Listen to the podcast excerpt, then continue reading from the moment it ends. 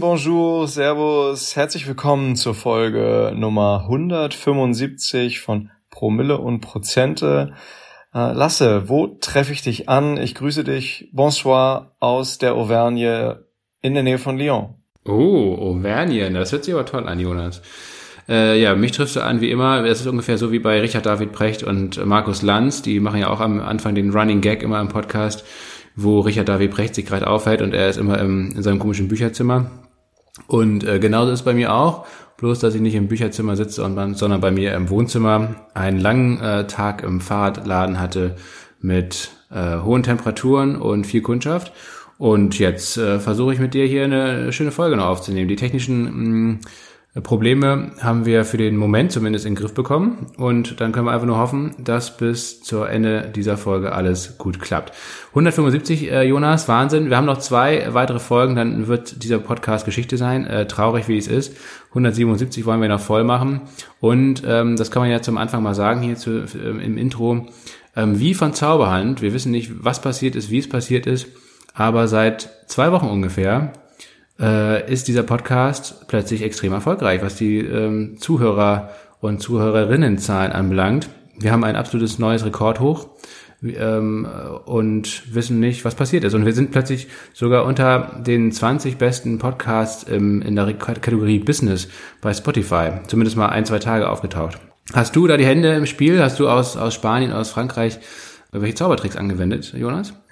Nee, was mir auch aufgefallen ist, dass, dass ähm, überdurchschnittlich viele ähm, neue Leute jüngst ähm, in unser, auf unsere Discord-Plattform oder auf unseren Discord-Kanal reingeregnet sind. Das freut uns natürlich mega. Aber ich habe da, muss ich sagen, aktiv keine Hände im Spiel. Vielleicht hat uns ja irgendjemand ähm, B oder C Prominentes mit entsprechend Reichweite geteilt so oder so, wenn jetzt die oder derjenige zuhört, ähm, an der es liegt, herzlichen Dank. Aber ich habe da tatsächlich keinen äh, Zaubertrick ausgepackt. Ja, wirklich herzlichen Dank. Das bei Discord ist mir auch schon aufgefallen. Ähm, mal gucken, wenn wir den Podcast einstellen, haben wir vielleicht ein bisschen mehr Zeit für Discord, können wir ein bisschen mehr wieder was äh, posten. Zurzeit ist auch ja. das ja ein bisschen eingeschlafen, schon verfrühte Sommerpause auch bei uns, muss man leider äh, eingestehen. Für all, alle Neuankömmlinge herzlich willkommen. Ihr seid äh, gern gesehene Gäste und äh, wir werden da sicherlich auch wieder ein bisschen aktiver werden in den nächsten Wochen und Monaten. Äh, den Discord-Kanal wird es ja weiterhin geben und den Podcast. Mal gucken, was wir damit machen. Jetzt, man, man sagt ja immer so schön, wenn es am schönsten ist, sollte man aufhören. Ähm, das fällt einem natürlich jetzt umso schwerer, wo es, wo es plötzlich anfängt zu laufen. Aber ja, keine Ahnung, woran es liegt. Ähm, wir haben ja eigentlich äh, inhaltlich nicht viel geändert. Wir hatten jetzt zwei wunderbare Interviewfolgen in den letzten beiden Wochen, beziehungsweise drei Wochen. Wir hatten ja leider eine, eine Woche Pause, weil ähm, ich primär meinen Laptop ähm, auf der Reise nach Kiel vergessen hatte und den äh, schon fertigen Podcast nicht mehr schneiden konnte und hochladen konnte. Das war ein bisschen ärgerlich, aber wie dem auch sei, ähm, zwei wunderbare Gäste, genau mit Markus Klebe und mit Akuma, Akumo. Akumo Saningong, genau, Entschuldigung. Äh, Akumo, das war natürlich auch ein super Gespräch mit ihm da ähm, in Sachen Afrika. Und Jonas, ja, dann vielleicht nochmal zum Start. Also du bist weiterhin auf Reisen, dir geht's gut. Ähm, hast du das ganze Börsengeschehen oder die News überhaupt verfolgt? Ich bin tatsächlich in den letzten Wochen kaum dazu gekommen, muss ich sagen. Also ich bin da gar nicht mehr so nah dran, wie es ansonsten so meine Art war. Aber vielleicht hast du ja in deiner freien Zeit äh, doch die Zeit gefunden, auch mal hier und da mal raufzugucken. Ja, hier und da ist wirklich so, ist für die richtige Bezeichnung. Ich habe dann doch alle zwei Börsentage mal mal drauf geguckt, aber war nicht wirklich eng dran am Geschehen, aber mir persönlich tat das irgendwie auch ganz gut, muss ich sagen. Und ich habe ein bisschen umstrukturiert bei äh, mir.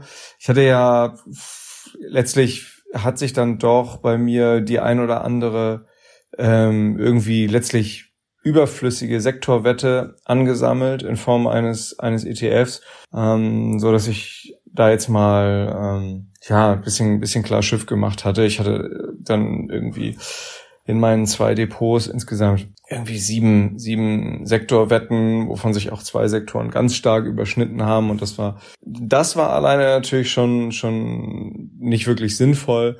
Dann zeichnen sich ja äh, nischige Branchen oder Sektoren ETFs, wisst ihr auch alle, dadurch aus, dass sie äh, im Vergleich zu sehr breiten ETFs eben ähm, eine ganze Ecke teurer sind, was die Gesamtkostenquote, abgekürzt meistens TER, äh, betrifft. Und da habe ich jetzt mal so, so Dinge wie ähm, den Digital Security, dann den iShares Agribusiness, ähm, den X-Trackers, World Materials. Die drei habe ich jetzt mal komplett äh, auch verkauft, meine Position und entsprechend die Sparpläne auch, auch eingestellt und habe ähm, dafür einen ähm, ja deutlich aufgestockt bei bei einem Fonds, der eben eine, eine gleichzeitig eine Growth, äh, aber vor allem auch eine Dividendenstrategie fährt. Das ist der Wisdom Tree Global Quality Dividend Growth. Ähm, Distributing ist der, also ausschüttend. Ähm, lass den schicke ich dir nachher mal, können, wir dann ähm, wäre wär, super, wenn du den in die Show Notes packen könntest. Ein relativ kleiner ETF, 95 Millionen Euro. Und ähm, in den hatte ich relativ wenig reingespart für, für meine Verhältnisse. Und ich habe jetzt mal das gesamte, die Gesamtsumme von den dreien, die ich da gerade genannt hatte und rausgesch äh, komplett rausgeschmissen habe, da habe ich entsprechend den Wisdom Tree Global Quality Dividend Growth ähm, habe ich dann habe ich da aufgestockt den den Sparplan. Ähm, der kostet 0,38 Prozent pro Jahr. Ja, ist wie gesagt ein relativ kleiner Fonds mit 95 Millionen, wurde 2016 aufgelegt und äh, guckt euch den äh, gern mal an. Die WKN ist A2AG1D. Packen wir, wie gesagt, in die Show Notes. Und der Fonds setzt auf, ähm, ja, es ist eine Dividendenstrategie, globale ähm, Ausrichtung, USA, Allokationen sind aktuell ungefähr 54 ähm, Prozent. Und äh, natürlich alle Titel, die in dem Fonds enthalten sind, zahlen eine Dividende. Und es wird äh, darauf Wert gelegt, dass die Titel, die reingenommen werden, eben ein konstantes, kontinuierliches äh, Ausschüttungsdividendenwachstum ähm, an den Tag legen. Und der ist halt eben viel besser äh, gelaufen, zum Beispiel auch als der MSCI äh, Core World oder auch der MSCI World viel besser ähm, gelaufen als die drei, die ich da jetzt ja gerade genannt habe und rausgeschmissen habe. Ah, als vierten habe ich auch rausgeworfen, aber den den, den, ähm, den Sparbetrag habe ich erstmal äh, anderweitig ver verwandt. Ähm, ist der Nestec Biotechnology habe ich auch ähm, rausgeworfen, weil die einfach viel ähm, schlechter gelaufen sind in, in, in einem ja, in einem Vieljahreszeitraum, den ich den gelegt habe und dementsprechend habe ich da mal umgestellt und, und bin da jetzt ganz froh, dass ich so da so schlanker und denke ich ähm, jetzt auch besser ähm, durch die Gegend laufe. Also mit deutlich weniger Sektoren, Wetten, in Anführungsstrichen nenne ich es mal, äh, meine einzigen Sektorenwetten, die finde ich immer noch nicht wenig sind, äh, bleiben halt Global Healthcare, äh, Global Water und der Video Gaming und Esports ETF von Van Eck. Ähm, diese, die ich gerade genannt habe, sind halt sind halt deutlich gut auch äh, teilweise auch noch deutlich besser gelaufen im Vergleich zu dem Wisdom Tree Global Quality Dividend, vor allem der Fun Egg Video Gaming und Esports ETF, der ist wirklich mega gelaufen, wenn man sich das mal anguckt. Nicht zuletzt ist sicherlich äh, ein Grund auch auch Nvidia, mittlerweile natürlich die größte Position in dem ETF. Viele aus der Community kennen, äh, kennen den Video Gaming und Esports ETF von FunEgg natürlich auch. Wir haben den ja immer mal wieder auch auf Discord thematisiert, aber auch in der einen oder anderen Podcast-Folge. Jetzt bin ich doch ein bisschen weit ausgeholt, lasse ja. Also wie gesagt, einmal ein bisschen, bisschen Tabula Rasa gemacht. Ähm, die meisten Einzeltitel habe ich behalten. Kein Geheimnis. Ich, ich halte weiterhin relativ große Positionen an K&S, Aurubis, ähm, Verbio, äh, und, so ein, und, und so ein paar Rohstoffsünder, ja, wie Rio Tinto, BHP Billiton. Ist auch kein Geheimnis, habe ich auch auf ähm, Discord erneut wiederholt, dass ich der Meinung bin, dass dieser ganze Rohstoffbereich innerhalb der nächsten Jahre eher profitieren äh, wird. Und deswegen bin ich da auch ja, mit, mit, mit Einzelinvestments doch relativ stark gewichtet. In, und ähm, ja, ist vielleicht ein ganz guter Schwenk zur Geopolitik. Ähm, mit der ich das teilweise ja auch glaube, irgendwie begründet zu wissen. Ähm, aber Lasse, du hast gesagt, deine Tage im Fahrradladen werden länger.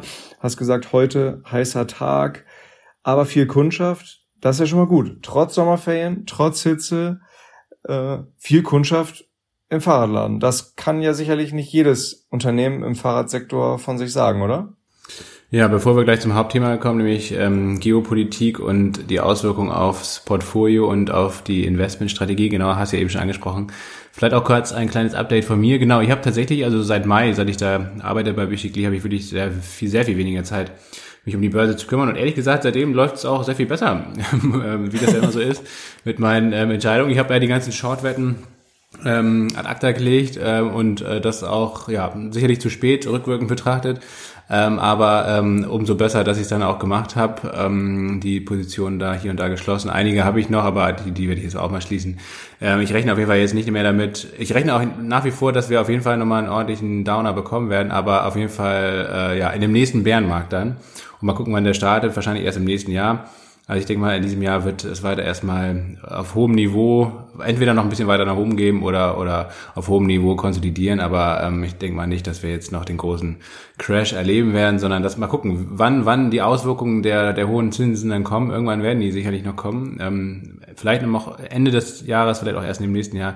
Wir werden sehen. Aber wahrscheinlich werden vorher, wie im DAX ja schon passiert, auch an den US- Märkten dann ähm, noch neue Allzeithochs ausgebaut. Ähm, äh, so sieht es zumindest aktuell ja aus, bevor es dann vielleicht einen etwaigen neuen Bärenmarkt gibt. Aber wie dem auch sei, also wie gesagt, seit, seit ich da nicht mehr so eng am Markt bin, läuft es eigentlich besser. Ich habe echt ähm, meine, meine Sparpläne ähm, pausieren ja, also nicht alle komplett, aber also viele pausieren ja nach wie vor seit Februar, hatte ich ja auch schon in Ihrem Podcast erwähnt.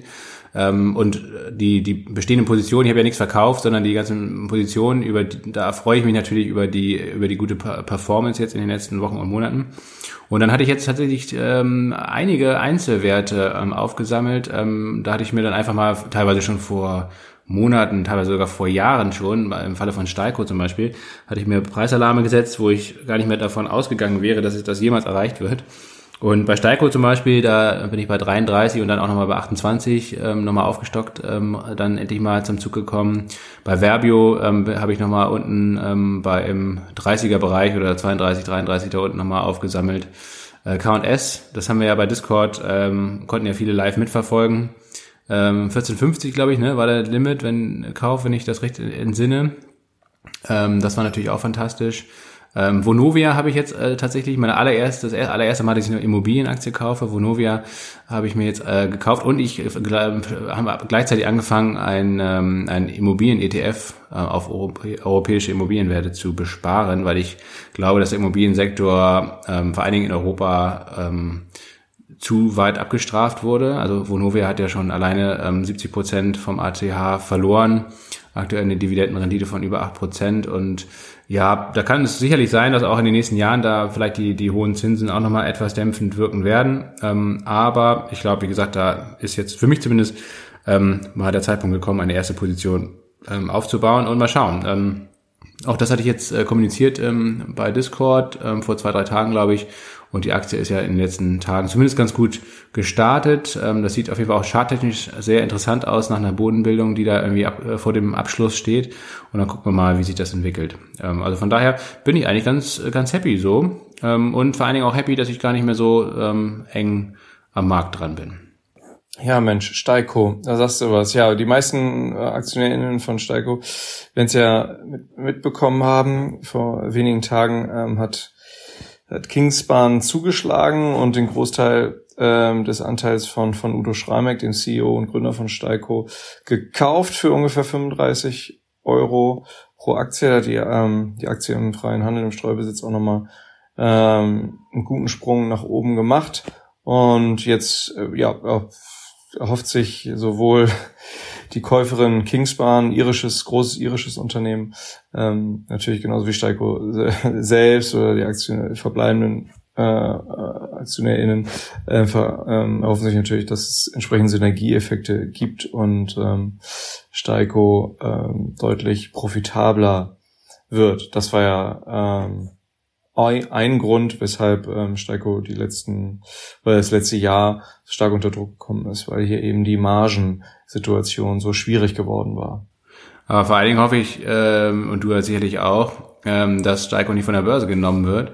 sondern äh, dass man jetzt vielleicht auch davon profitieren kann, ähm, dass das Unternehmen eben noch besser aufgestellt wird und ähm, auch außerhalb von Deutschland äh, oder der Dachregion ähm, expandieren kann. Ja, man darf gespannt sein. Hello Fresh tatsächlich, da ist mir auch nochmal ein Einstieg gelungen. Auch das habe ich bei Discord geteilt. Auch das war, da hatten wir, hatten wir ja im April schon mal ein sehr gutes Timing äh, als wir bei 16,50 Euro oder so reingegangen sind und das bis 25 Euro innerhalb von wenigen Wochen dann auch die Gewinne mitgenommen und dann kam die Aktie nochmal zurück auf 18 Euro. Das war echt ein, ein perfektes Szenario.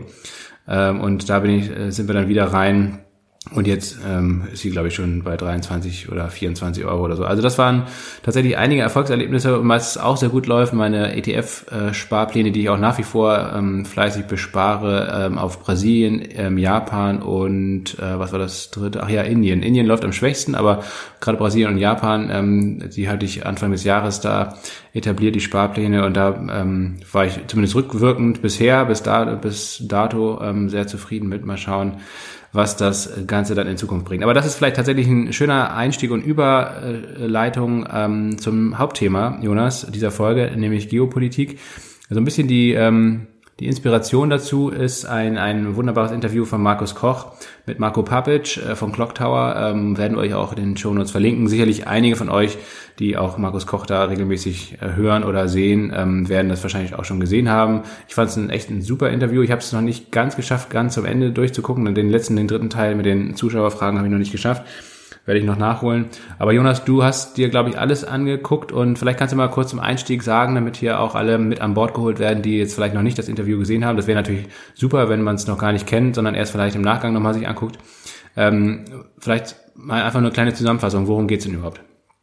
Also Marco Papic ähm, ist eben ausgewiesener Experte in Sachen Geopolitik und hat eben da auch seinen Investmentansatz dahingehend aufgebaut ähm, hat auch ein Buch geschrieben vor einigen Jahren, Geopolitical Alpha, also im Sinne von, ähm, dass man eben, ja, äh, ein, dass sein, sein Ansatz ähm, dazu führt, ähm, ja, geopolitische Beobachtungen und Schlüsse, die man zieht, in die eigene Investmentstrategie einzubinden und danach dahingehend entsprechend zu handeln. Und nun war es so, dass in den äh, letzten Jahrzehnten Geopolitik eine eher untergeordnete Rolle gespielt hat für, für die Finanzmärkte. Ähm, Marco Papisch selber sagt äh, 30 bis vielleicht sogar die letzten 40 Jahre, dass das ähm, der Fall gewesen war. Nun ähm, komme das ähm, aber seiner Meinung nach zurück, denn ähm, das war seiner These zufolge und seinen historischen Beobachtungen zufolge ungewöhnlich, die letzten drei bis vier Jahrzehnte, dass Geopolitik äh, derart untergeordnete auswirkende Rolle auf die Finanzmärkte gespielt hatte.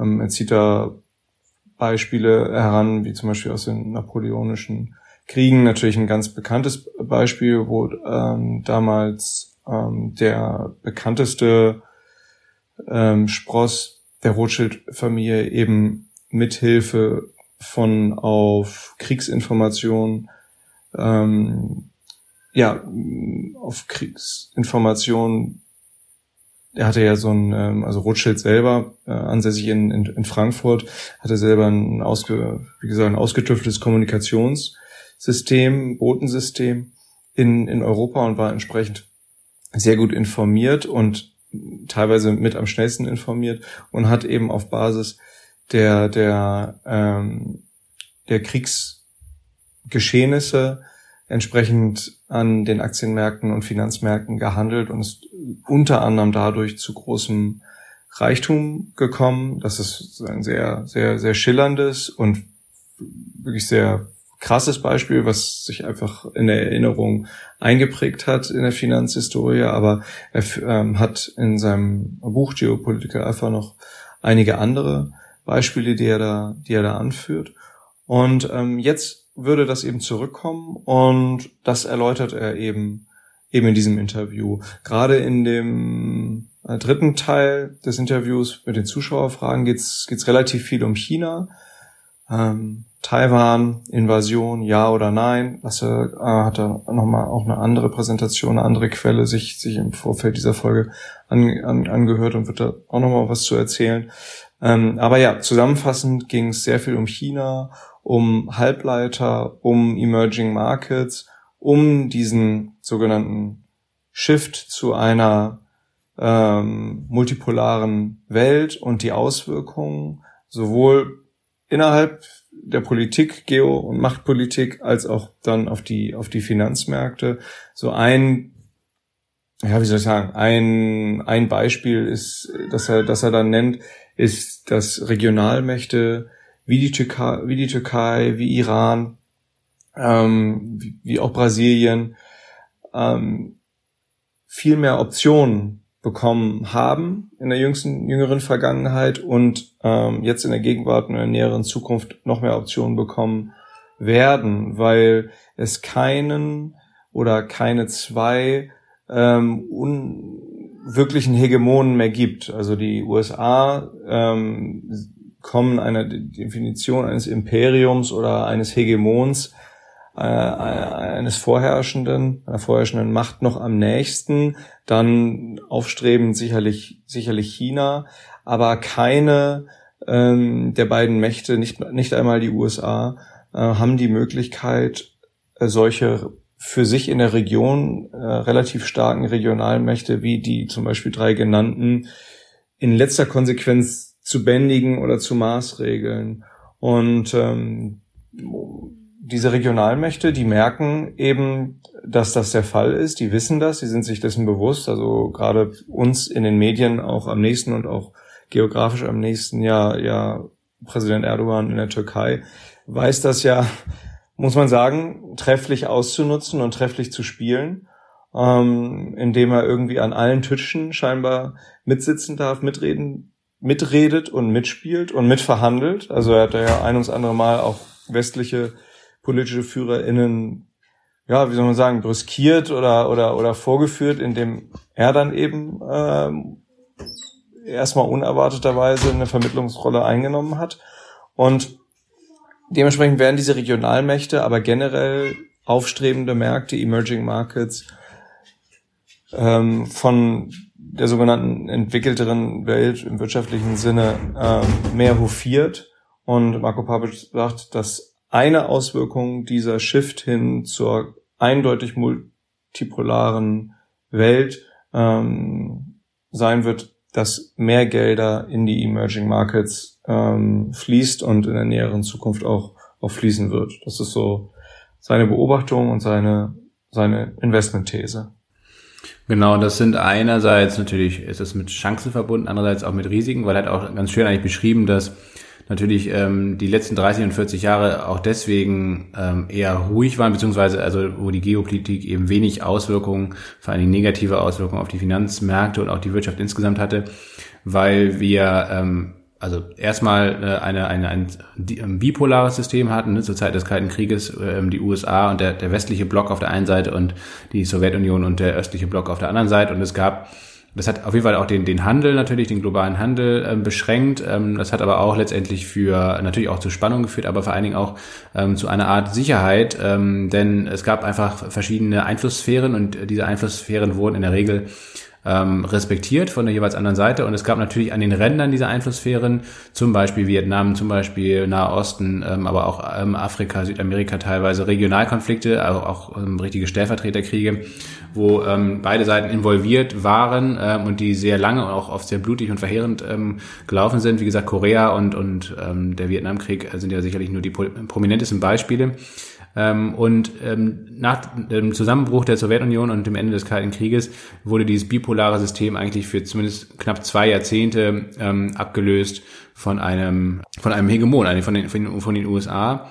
Mhm. Ähm, letztendlich, ähm, wo die USA mehr oder weniger schalten und walten konnten, ähm, wie sie wollten, weil die Sowjetunion äh, zusammengebrochen war, Russland, äh, der Nachfolgestaat, deutlich schwächer war und China eben noch nicht so stark war, wie es jetzt vielleicht in den letzten fünf bis zehn Jahren der Fall gewesen ist und ähm, die Regionalmächte eben auch noch nicht so die starke Rolle gespielt haben. Und diese ähm, ähm, ja, hegemoniale Stellung der USA wird jetzt natürlich schon seit 10, 15 Jahren immer schwächer, auch natürlich im Zuge von ähm, falschen Interventionen und Kriegen, der Irakkrieg, Afghanistan, äh, viele andere Beispiele sind zu nennen und ähm, natürlich auch anderen Entwicklungen, äh, allen voran natürlich der, der große Aufstieg von China. Und ähm, diese Globalisierung, äh, wie wir sie jetzt 30, 40 Jahre vor allen Dingen auch durch die Öffnung von China hatten, ähm, dass man also wirklich äh, ein sehr starkes Zusammenwachsen der, der Lieferketten, der Wirtschaftsströme weltweit ähm, gesehen hat, das kann jetzt auch zum ein Stück weit zum Erliegen kommen oder zumindest gestört werden, ähm, ähm, auch in eine andere Richtung gehen, dass es eben auch wieder fragmentierter wird ähm, äh, und sich nicht nur zum Beispiel in China oder in Ostasien bald ähm, diese ganze Herstellung äh, von vielen industriellen Gütern zum Beispiel, sondern dass sich das eben weiter streut auch in andere Weltregionen ähm, oder auch wieder zurück in die Industrieländer. Ähm, das wäre auch meine ähm, These, ähm, dass, dass es letztendlich auch äh, sicherlich vor allen Dingen in den USA, vielleicht auch ein Stück weit in Großbritannien ähm, und in Europa ähm, wieder zu einer Reindustrialisierung kommt. Also dass der, der industrielle Sektor, der vor allen Dingen natürlich in den angelsächsischen Ländern in den letzten Jahren und Jahrzehnten immer schwächer geworden ist und kaum noch Bedeutung hatte, dass der wieder aufgewertet wird, weil eben viel ähm, industrielle Fertigung aus China zum Beispiel abgezogen wird ähm, und wieder ähm, näher an den eigentlichen Absatzmärkten positioniert wird. Also das ist, denke ich mal, auch, glaube ich, Teil dieser Entwicklung insgesamt. Und Risiken sind aber damit natürlich auch verbunden, äh, nicht nur Chancen, sondern ähm, eine multipolare Welt ist eben auch sehr viel fragiler ähm, als eine ähm, hegemonale oder bipolare Welt. Ähm, und ähm, es ist davon auszugehen, ähm, dass auf jeden Fall sehr viel mehr Konflikte und auch Kriege ähm, ausgefochten werden in Zukunft. Ja. Ähm, vor allen Dingen natürlich auch vor dem Hintergrund des Klimawandels und der damit ähm, ähm verbundenen negativen Folgen auf die Natur, auf Umwelt, auf Wasser, auf Energie, ähm, äh, auf Handelsströme, auf Migrationsströme und so weiter und so fort. Ähm, und dass letztendlich diese ruhige Phase, wie wir sie eigentlich vielleicht nach seit Ende des Zweiten Weltkriegs, ähm, aber natürlich vor allen Dingen speziell jetzt in den letzten 30 bis 40 Jahren gesehen haben, dass diese ähm, diese ruhige Phase eigentlich eher eine Anomalie war, wie, glaube ich, Marco Papic auch gesagt hat. Ähm, also eher eine Ausnahmeerscheinung ähm, und wir nun ähm, wieder in eine multipolare, multipolare Welt zurückkommen und eine, eine unruhige Zeit auch, äh, die eigentlich historisch betrachtet der Normalzustand äh, gewesen ist. Ja, ähm, interessant dazu äh, passt seine Formulierung. Ich glaube, das ist fast schon dann jetzt ein Zitat aus dem Interview, dass er, äh, dass er an einer Stelle ähm, sagte, der eben hervorhebt, dass die Konflikte, die militärischen Konflikte noch weiter ansteigen werden, aus den Gründen, die Lasse so eben nannte, sagte er eben, ja, I mean, I, I won't recommend you to buy uh, defensive stocks, although I would buy them and bought them. and, also, ja. keine Anlageberatung, aber ja. Äh, ja, also das ist natürlich klar, es ist definitiv ein Dilemma, ne? Also, aber, aber er hat natürlich recht. Also aus reiner Investmentperspektive ist, kann man das, glaube ich, nicht von Hand weisen. Das ist eine höchstwahrscheinlich, das kann man ja nicht jetzt mit Sicherheit sagen, weil es in der Zukunft liegt, aber ich würde auch mal davon ausgehen, dass das eine sehr gute Investmententscheidung für die nächsten Jahre und Jahrzehnte wird. Ähm, ich glaube nicht. So traurig die Auswirkungen drumherum sind, ja. Ähm, ja, ich glaube nicht, dass äh, das Rüstungsunternehmen in den nächsten Jahren und Jahrzehnten ähm, schlechte Geschäfte machen werden. Also das äh, halte ich für sehr, sehr unwahrscheinlich. Ähm, sondern ähm, dass es eben umgekehrt sehr, sehr wahrscheinlich ist, dass wir ich meine, der, der, der aktuelle Boom, wie wir ihn jetzt vielleicht auch gerade bei ähm, Unternehmen aus der Rüstungsindustrie sehen, im Zuge natürlich einerseits des Ukraine-Krieges, andererseits aber natürlich auch der ähm, Gefahr und der Angst und Sorge vor einer Eskalation in, in Taiwan äh, und der massiven Aufrüstung in der gesamten Region, in Ostasien, aber auch in Südasien, ähm, die wir sehen. Ähm, äh, das ist natürlich klar jetzt erstmal eine eine kurzfristige Situation, ich kenne mir trotzdem aber, von der diese Unternehmen profitieren, aber auch langfristig gesehen dürfte ähm, da eben die, ja, die Konjunktur anhalten, weil wie gesagt, wenn wir uns einfach das mal angucken, nicht nur die, den, ähm, den ganz klaren Trend zu einer multipolaren Welt, sondern eben auch ähm, immer mehr Menschen auf dieser Welt, ähm, bei gleichzeitig sehr viel schlechteren Lebensbedingungen, ähm, klimatisch betrachtet und ähm, unter Umweltaspekten betrachtet und so weiter, der Druck eben auf Länder, aber natürlich auch auf die, die menschlichen Populationen, ähm, wird natürlich zunehmen und damit natürlich auch das Stresslevel und die Konflikte, die damit einhergehen. Und ähm, sei es nun die innerstaatlichen Konflikte, Bürgerkriege ähm, oder auch andere ähm, ja, Pro Probleme innerhalb von Staaten, aber natürlich auch die zwischenstaatlichen Konflikte, wo es dann wirklich um schweres militärisches Gerät geht oder sogar kriegerische Auseinandersetzungen oder hochintensive Kriege, äh, wie wir es jetzt in, in, in der Ukraine sehen, ähm, wo man ja erst, wo, so, so einen Krieg hatten wir letztendlich eigentlich seit, seit Vietnam nicht mehr, ein, oder auch vielleicht Irak-Iran-Krieg in den 80er Jahren vielleicht, wo also zwei Staaten wirklich über Jahre hinweg ähm, hochintensiv miteinander gekämpft haben und ähm, das, was damit eigentlich letztendlich für ein natürlich einerseits für menschliches Leid ähm, einhergeht, aber natürlich auch und, und für, für Schäden äh, in, in dem betreffenden Land oder Ländern, aber natürlich auch vor allen Dingen was für eine unermessliche ähm, industrielle Produktion oder, oder auch Abnutzung und äh, Ressourcen dafür dann verwendet werden müssen. Das, das merkt man jetzt ja erst wieder, das hat man eigentlich fast schon verlernt, ähm, wie, ja, wie viel Artilleriemunition, wie viel Munition, wie viel Fahrzeuge ähm, und alles mögliche andere eben auch, wie viel Ausrüstung da tagtäglich gebraucht wird und auch nachgeschoben werden muss, weil natürlich immer ständig alles auch dann zerschossen wird. Ähm, ja, das, das ist dann auch die, die traurige Realität des Ganzen und das ist natürlich auf der anderen Seite dann wiederum ähm, auch ein ähm, Geschäft ähm, für die jeweiligen Unternehmen, ja. Ja, und gleichzeitig ähm, ist ja wieder Grad der Interdependenz unvergleichlich hoch in der uns bekannten Menschheitsgeschichte. Ne? Also der, der, der der Grad an Handel, ähm, Zusammenarbeit, Austausch, der ist ähm, so hoch wie, wie nie zuvor. Und ähm, das ist auch ähm, ein Anzeichen dieser oder ein Symptom oder äh, ein Merkmal dieser multipolaren Welt, dass diese gegenseitigen Abhängigkeiten und dieser Austausch, sei es wirtschaftlich, kulturell etc., der bleibt auch bei ähm, äh, bei indirekten Konflikten wie, wie zum Beispiel Stellvertreterkriegen ähm, oder äh, auch teilweise bei direkten Kon äh, Konflikten, ähm, der bleibt bis zu einem gewissen Grad bestehen, dieser, dieser Austausch. Also auch ähm, indirekte und, die, und selbst direkte Konfliktparteien ähm, treiben weiter Handel bis zu einem gewissen gewissen Grad, ähm, selbst genau, wenn sie wenn sie in Konflikt äh, miteinander stehen. Andererseits ähm, können diese Abhängigkeiten dazu führen, dass dann doch vor dem äh, vor der ganz großen Eskalation äh, zurückgeschreckt wird. Also Lasse hat es ja gerade jetzt mal genannt mit dem Beispiel Taiwan. Es war ist ja einfach in den letzten Monaten immer äh, wieder in den Medien aufgetaucht, nicht zuletzt in Anführungsstrichen dank des Besuchs von Nancy Pelosi auf, äh, auf Formosa, hätte ich jetzt fast gesagt, auf Taiwan, ähm, und die Chinesen, chinesische kommunistische Partei wieder ausgerastet ist und ähm, gerade in den nationalistischer geprägten chinesischen sozialen äh, Medien die Gemüter äh, explodiert sind. Mm, und dann gleich die chinesische Volksarmee ähm, auf Weisung der CCP sich genötigt sah, dann zwei sehr große Manöver, Lasse, kannst ja gleich nochmal drauf eingehen, ähm, eins war ja äh, gemeinsames oder vereinigtes Schwert, ähm, durchzuführen. Ähm, Marco Papic selber sagt, ähm, einerseits ähm, begründet er das Spiel theoretisch, hört euch das gerne in einem zweiten Teil des Interviews mit Markus Koch äh, an. Da werde ich jetzt nicht genau darauf eingehen können. Ähm, aber er sagt, dass seiner Meinung nach ähm, hat China deutlich größere Abhängigkeiten als die USA in, in die Welt hinaus. Er sagt, er sagt, China hat, braucht viel mehr.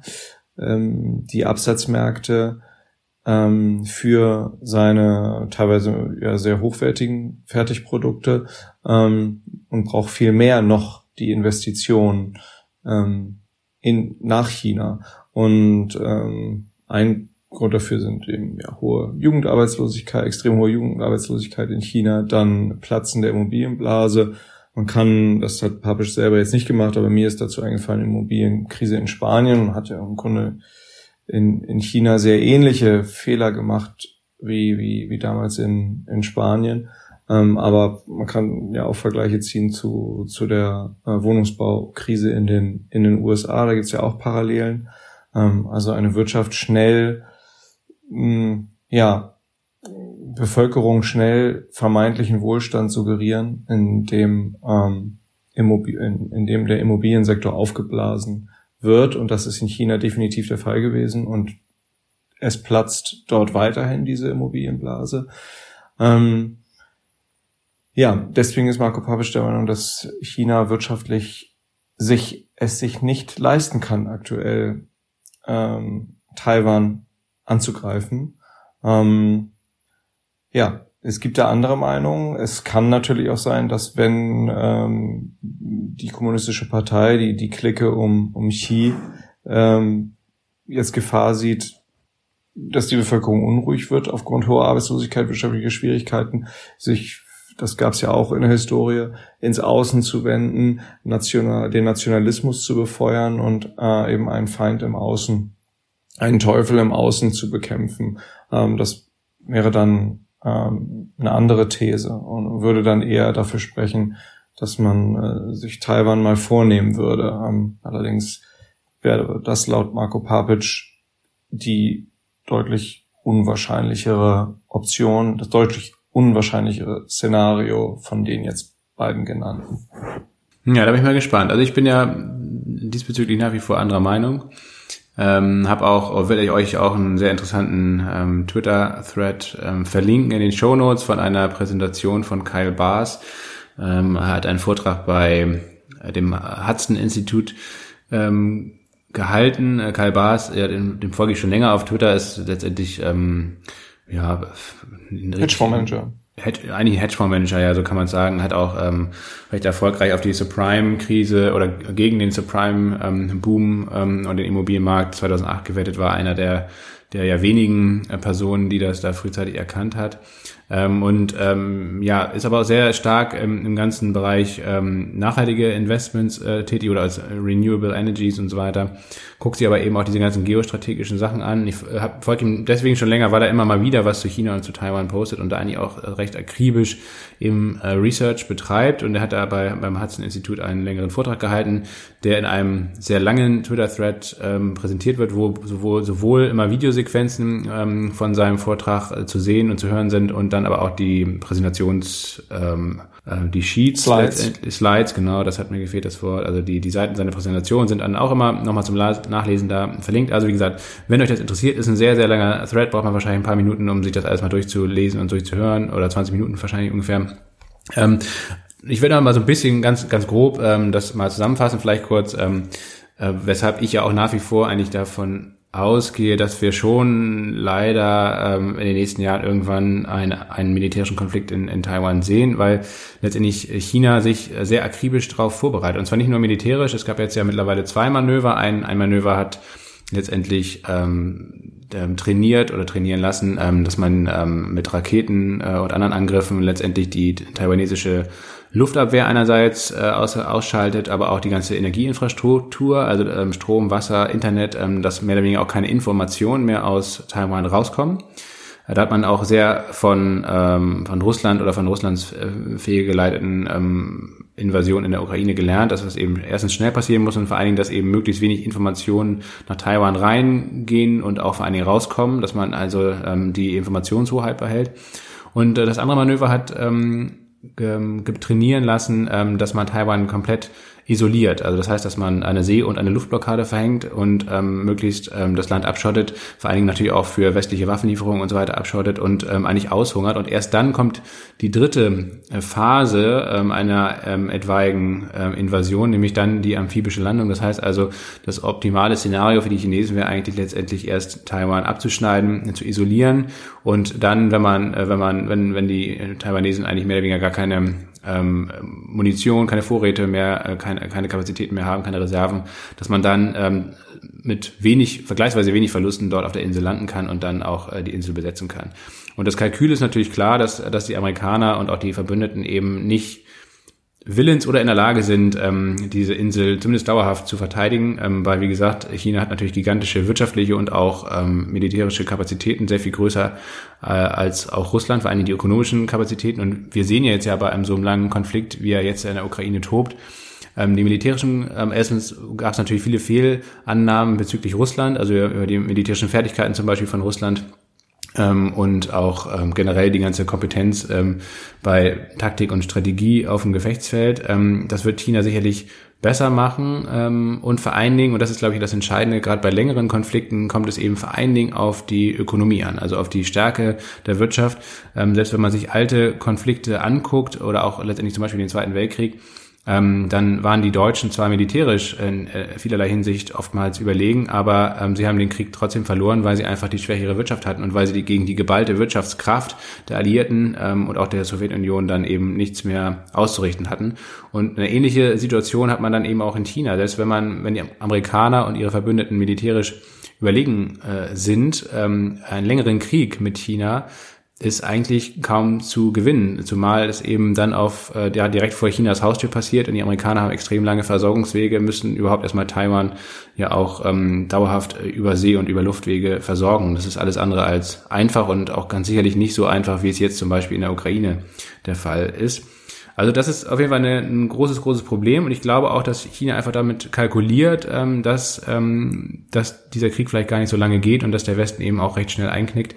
Und äh, nicht nur die militärischen Vorbereitungen laufen ja seit Jahren. Ähm, ähm, Xi, Xi ähm, sagt ja auch ganz offen, dass er eben vorhat, äh, Taiwan auch anzugreifen. Ich glaube, ich, ich würde ihn persönlich da auch beim Wort nehmen.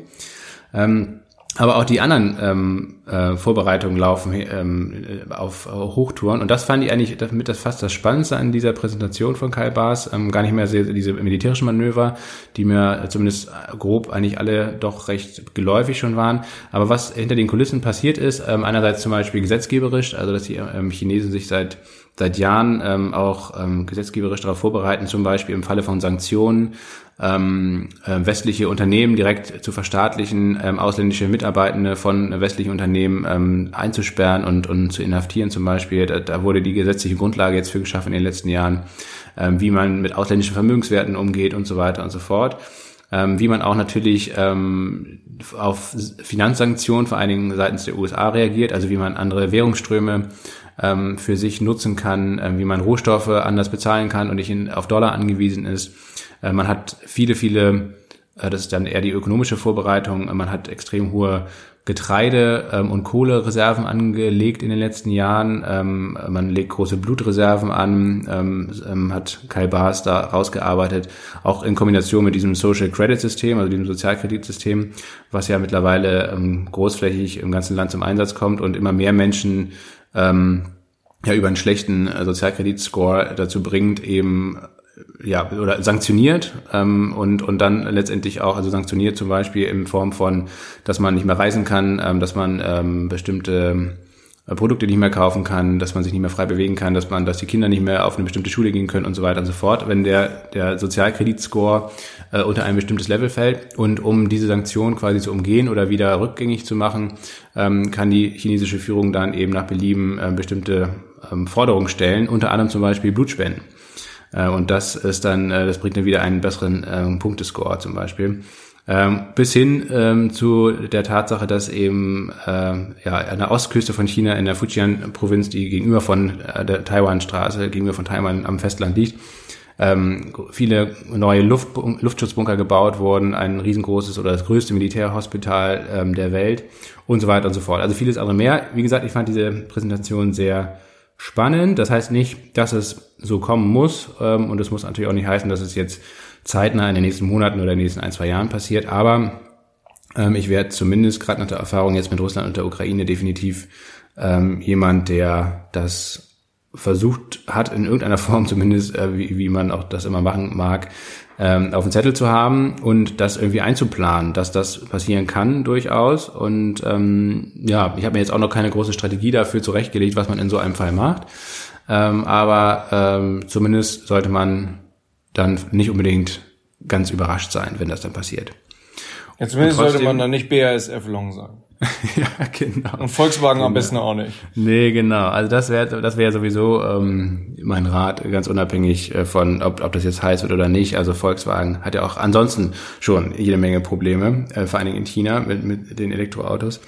Ähm, ja, aber also das ist auf jeden Fall sicherlich eins der wichtigsten Themen, aber klar, also an, an Konflikten äh, mangelt es nicht und wird leider oder auch in Zukunft nicht mangeln. Ähm, ich glaube, was, was viel spannender ist eigentlich mal zu schauen, ähm, ja, wie, wie du schon sagst, wie letztendlich die Machtverhältnisse, aber auch die wirtschaftlichen Verhältnisse sich eben vielleicht in den nächsten Jahren und Jahrzehnten verändern könnten. Ich hatte ja schon angesprochen, dass, dass ich bei dem mein Sparplan auf ähm, eben Brasilien, Indien und auch Japan ETFs eigentlich ähm, das ist zum Beispiel ein so ein Schritt, wie ich versuche, so ein bisschen das ähm, auch breiter zu streuen. Ähm, und ähm, die Türkei zum Beispiel oder auch Osteuropa würde ich auch, wären auch noch Regionen, ähm, die mich eigentlich total interessieren würde, auch Mittelamerika zum Beispiel, Mexiko oder so.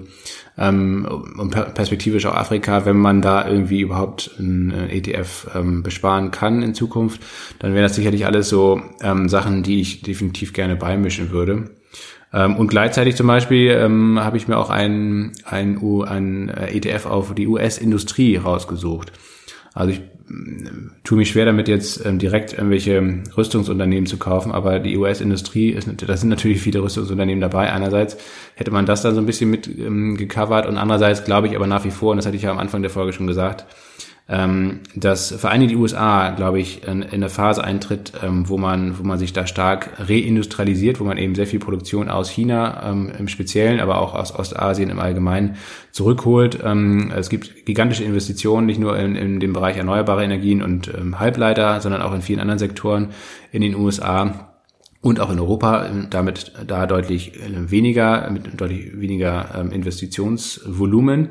Aber ich glaube schon, dass auch viele Industrieunternehmen in den USA eben in den nächsten Jahren gute Geschäfte machen werden und auch sicherlich so ein bisschen aus dem Schatten treten von der Tech-Industrie, die jetzt ja jahrelang dominiert hat, das ganze Geschehen und auch nach wie vor ja dominiert und auch der Wall Street. Also das wäre zumindest für mich so eine Investmentthese, wo ich sage, dass ich da in den nächsten Jahren einfach stärker mit einsteige. Und das, das habe ich auch jetzt in den letzten Monaten verstärkt gemacht. Ich bin jetzt gar nicht so sehr den ähm, den sehr, sehr ambitionierten und immer weiter steigenden Bewertungen im Tech-Sektor hinterhergelaufen. Wie gesagt, ich habe natürlich nach wie vor Technologie-ETFs, aber ähm, da pausieren die Sparpläne schon seit einem halben Jahr.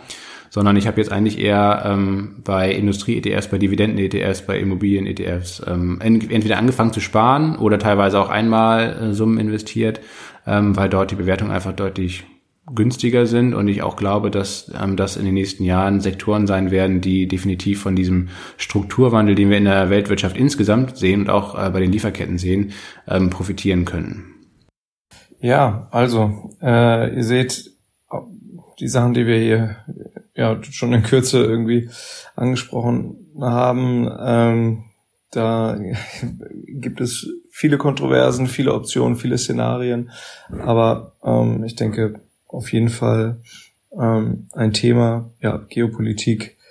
Marco Papic, äh, Kai Baas und viele, viele andere AkteurInnen, die dort aktiv sind, ähm, ist, ist ein Blick wert. Äh, danach hat man manchmal, wenn man sich eine Stunde damit beschäftigt hat, geht's mir so ähm, eher tendenziell triste Laune, melancholische Stimmung. Ähm, deswegen ähm, sicherlich nichts so wirklich, was ein aufheitert, ähm, aber etwas, was ich persönlich, was ja auch immer wieder mal ähm, spannend findet. Und wir hoffen, euch damit irgendwie einen kleinen, kurzen Einblick gegeben haben zu können und vielleicht auch, auch irgendwie Lust auf eigene Recherche geweckt zu haben. Und dann würden wir jetzt, Lasse, wenn du dem nichts weiter hinzuzufügen hast, zu einem ganz kurzen Zock der Woche kommen? Ja, genau. Lass uns das mal so machen. Du hast ja schon was vorbereitet. Ich habe nichts vorbereitet, aber ich würde tatsächlich vielleicht nochmal ähm, das, den Vonovia Trade, den ich ja tatsächlich in dieser Woche gestartet habe. Also heute haben wir Mittwoch, stimmt, wir haben auch gar nicht gesagt, wenn wir aufnehmen. Wir haben den Mittwoch am 19. Juli um äh, ja ab ab 21.30 Uhr auf und jetzt ist es mittlerweile schon ähm, Viertel nach zehn. Ähm, und äh, genau, ich habe den, glaube ich, Anfang der Woche, am Montag, habe ich, bin ich dabei Vonovia eingestiegen und mittlerweile, ja, genau, keine Ahnung, ob man den, den Zock jetzt noch machen kann oder machen sollte. Ähm, aber das wäre zumindest mein Zock der Woche. Da gehe ich gleich darauf ein, warum ich das gemacht habe. Und äh, aber starte du erstmal mit deinem Zock der Woche.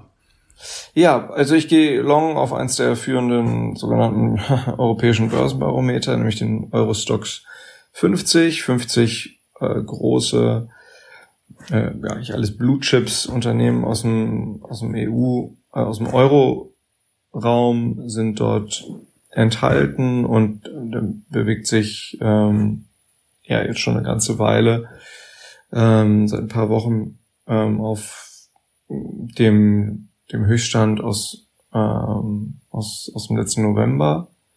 Ähm, und da setze ich jetzt einfach mal auf den Ausbruch äh, über das Niveau 4400, 4440 so mit einem ja, recht sportlichen Hebel, Zehnerhebel, Knockout-Zertifikat, ähm, würde dann komplett, äh, wäre ein Totalverlust, wenn, ähm, wenn der Index äh, unter 3993 Punkte fiele im, im Falle meines Zertifikats. Ich werde äh, die Trading-Details auf Discord posten. Ich würde den vorher, vorher ausstoppen.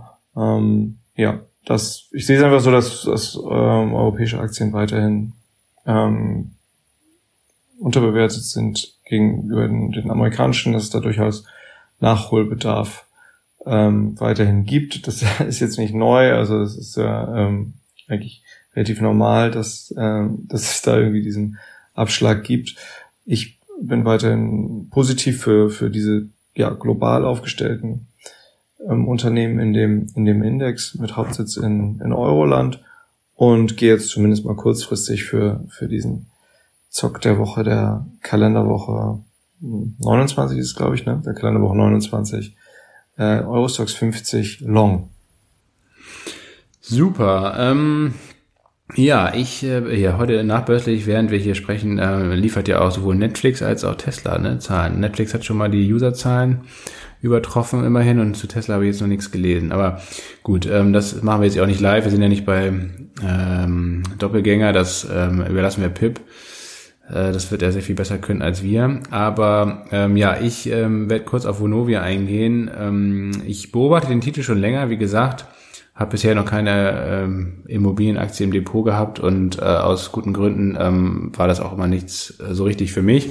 Aber wie gesagt, ich baue ja mein Depot gerade so ein bisschen um, beziehungsweise ergänze es oder diversifiziere es einfach ähm, weg von jetzt nur Tech, Tech, Tech ähm, oder wo es zumindest, das war jetzt auch vorher nicht so, aber zumindest äh, gab es ein definitiv ein starkes Übergewicht von Technologie und Wachstumswerten in meinem Depot in den letzten Jahren, äh, definitiv, also auch durch die ganzen ETFs, die einfach, ähm, wo viele ETFs ja ganz zwangsläufig ähm, äh, bei amerikanischen Unternehmen einerseits und vor allen Dingen bei amerikanischen Tech-Unternehmen dann im Speziellen übergewichtet sind, ähm, selbst wenn man ein Nasdaq oder ein S&P ähm, ETF bespart, dann, dann ist das ja so, hatten wir ja auch schon oft angesprochen. Dementsprechend bin ich gerade dabei, das ähm, alles ein bisschen breiter aufzustellen, hatte ich ja auch eben schon erwähnt. Und äh, Vonovia zählt dazu tatsächlich, weil die Aktie, wie gesagt, sehr stark unter die Räder gekommen ist in den letzten anderthalb Jahren, sich jetzt eigentlich schon seit Februar ähm, an einer Bodenbildung versucht, die eigentlich sehr, sehr zäh verläuft. Das Verlaufstief bei 15,26 Euro wurde Anfang oder Ende März, Anfang April da so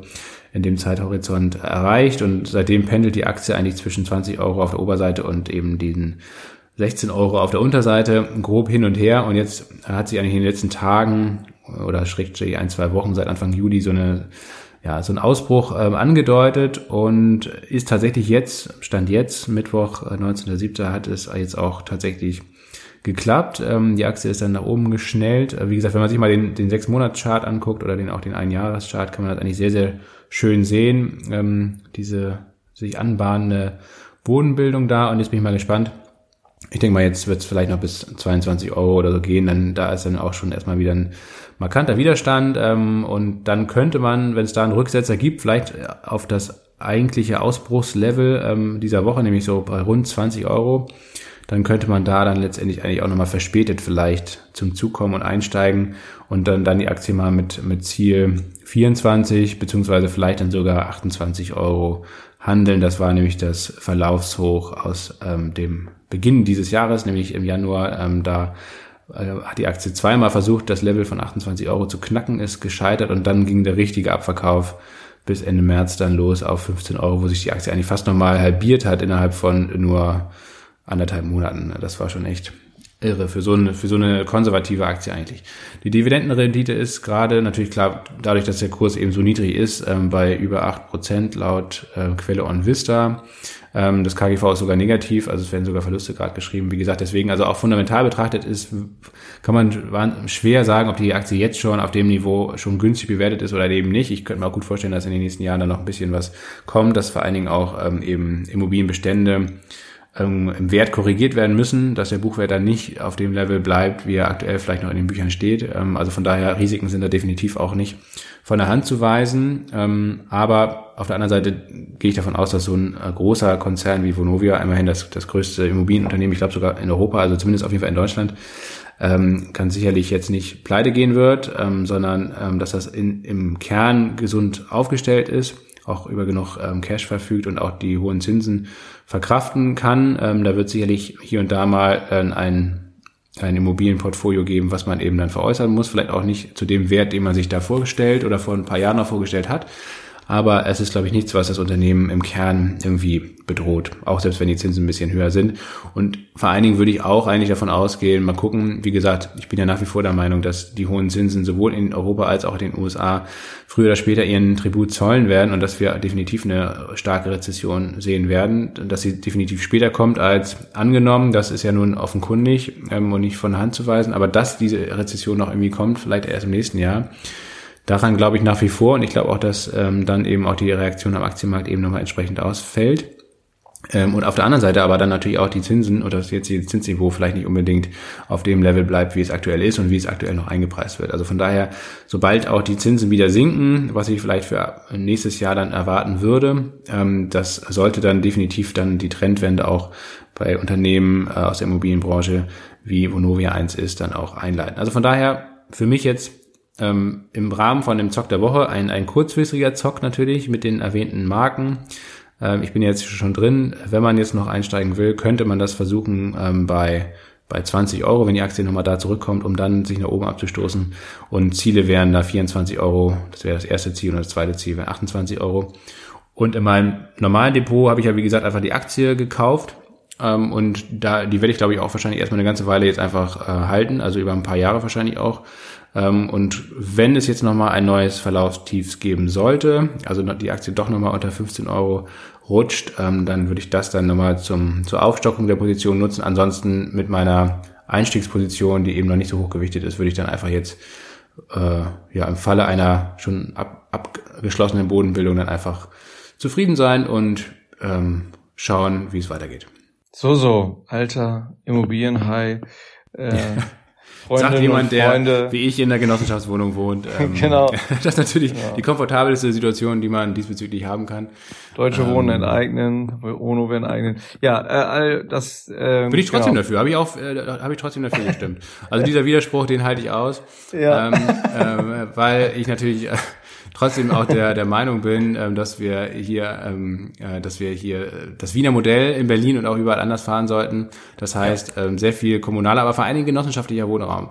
Also ich halt, bin auch kein Freund von kommunalen Wohnungsunternehmen, die ja meistens extrem schlecht gemanagt werden und ähm, wo die Politik dann ähm, immer ständig äh, rumfuscht, äh, ohne Ahnung von irgendwas zu haben. Ähm, also von daher ähm, Nee, das Beste ist tatsächlich ähm, möglichst viele Wohnungen in genossenschaftlicher Hand. Das ist eine perfekte Melange meines Erachtens eben aus aus Gemeinwohl und ähm, ja, regionalen Bezug auf der einen Seite und betriebswirtschaftlichen Kenntnissen und äh, Fach-Know-how äh, auf der anderen Seite. Und das muss gesetzlich so festgeschrieben werden, dass eben ähm, Genossenschaften massiv äh, bevorzugt und ähm, ja, ähm, bevorzugt werden und davon profitieren, äh, gerade in urbanen Zentren. Und äh, sowohl Immobilienhaie auf der einen Seite als auch kommunale Wohnungsunternehmen äh, ist beides meines Erachtens keine gute Lösung. Wahnsinn, ja, sehr schön. Da habe ich fast versucht, äh, Amen zu sagen. Auf jeden Fall geht ein ähm, Gruß, ein respektvoller Gruß nach Österreich raus, Wiener Modell. Chapeau. Ja, seit den 20er, 1920er Jahren extrem erfolgreich. Und ich verstehe nicht, warum man das nicht viel mehr kopiert. Nicht nur in Deutschland, äh, sondern auch äh, in anderen Orten der Welt, wo ja die Immobilienmärkte noch, noch viel absurder sind. Ja? Also ich meine, man kann sich aufregen über Berlin, über äh, Hamburg, München, wie auch immer. Das mag auch alles nicht so toll sein, ganz klar. Aber wenn man sich andere Länder anguckt, da ist ja noch viel absurder und viel katastrophaler eigentlich die Entwicklung. Ähm, London, New York, San Francisco, Paris. eigentlich komplett kaputte Städte ähm, und, und leer, ähm, Investitionsruinen, man kann es ja gar nicht anders bezeichnen. Also von daher, wie gesagt, ich bin weit davon entfernt, ähm, das alles gut zu heißen. Und ich bleibe trotzdem dabei, auch dass das dass Vonovo jetzt nicht unbedingt ein ein Immobilienhai oder was auch immer ähm, ist, wie es jetzt mal wegen in angelsächsischen Ländern teilweise der Fall ist. Aber ja, es ist für mich ein mittelfristiges Investment. Es ist sicherlich keine, keine Aktie fürs Leben oder sonst was, sondern eher ein taktischer Trade und eine kleine Beimischung und ähm, ja, dementsprechend ähm, nicht mehr und nicht weniger. Sauber. Lasse, ja, dann, ähm, ja, wir hoffen, euch hat die Folge gefallen. Wir haben hier hiermit die Stunde gerissen und ich von meiner Seite, äh, mir hat's viel Spaß gemacht. Ähm, ja, ich freue mich auf die letzten beiden Folgen. Auf die letzten beiden Folgen und dann stehen wir vor der großen Entscheidung, Jonas, was machen wir? Was machen wir? Wenn jetzt die neuen Zuschauerrekorde weiter ähm, purzeln und brechen, dann stehen wir natürlich vor einer wirklich schweren Entscheidung, ja. Mal gucken. Aber bis dahin sind es ja noch zwei Wochen. genau. man, man, muss ja nicht vorweggreifen. Sehr schön. Also erstmal in diesem Sinne, ähm, äh, euch natürlich eine gute Woche. Alles Gute. Dir, Jonas, auch weiterhin äh, schöne Tage im Süden. Wir bleiben im Kontakt, würde ich sagen, und überlegen uns dann mal, was wir in der nächsten Woche hier ähm, ähm, ja, kredenzen können, vorbereiten können. Und bis dahin alles Gute. Wunderbar. Rien ne va plus. Alles Gute. Au revoir. ciao, ciao.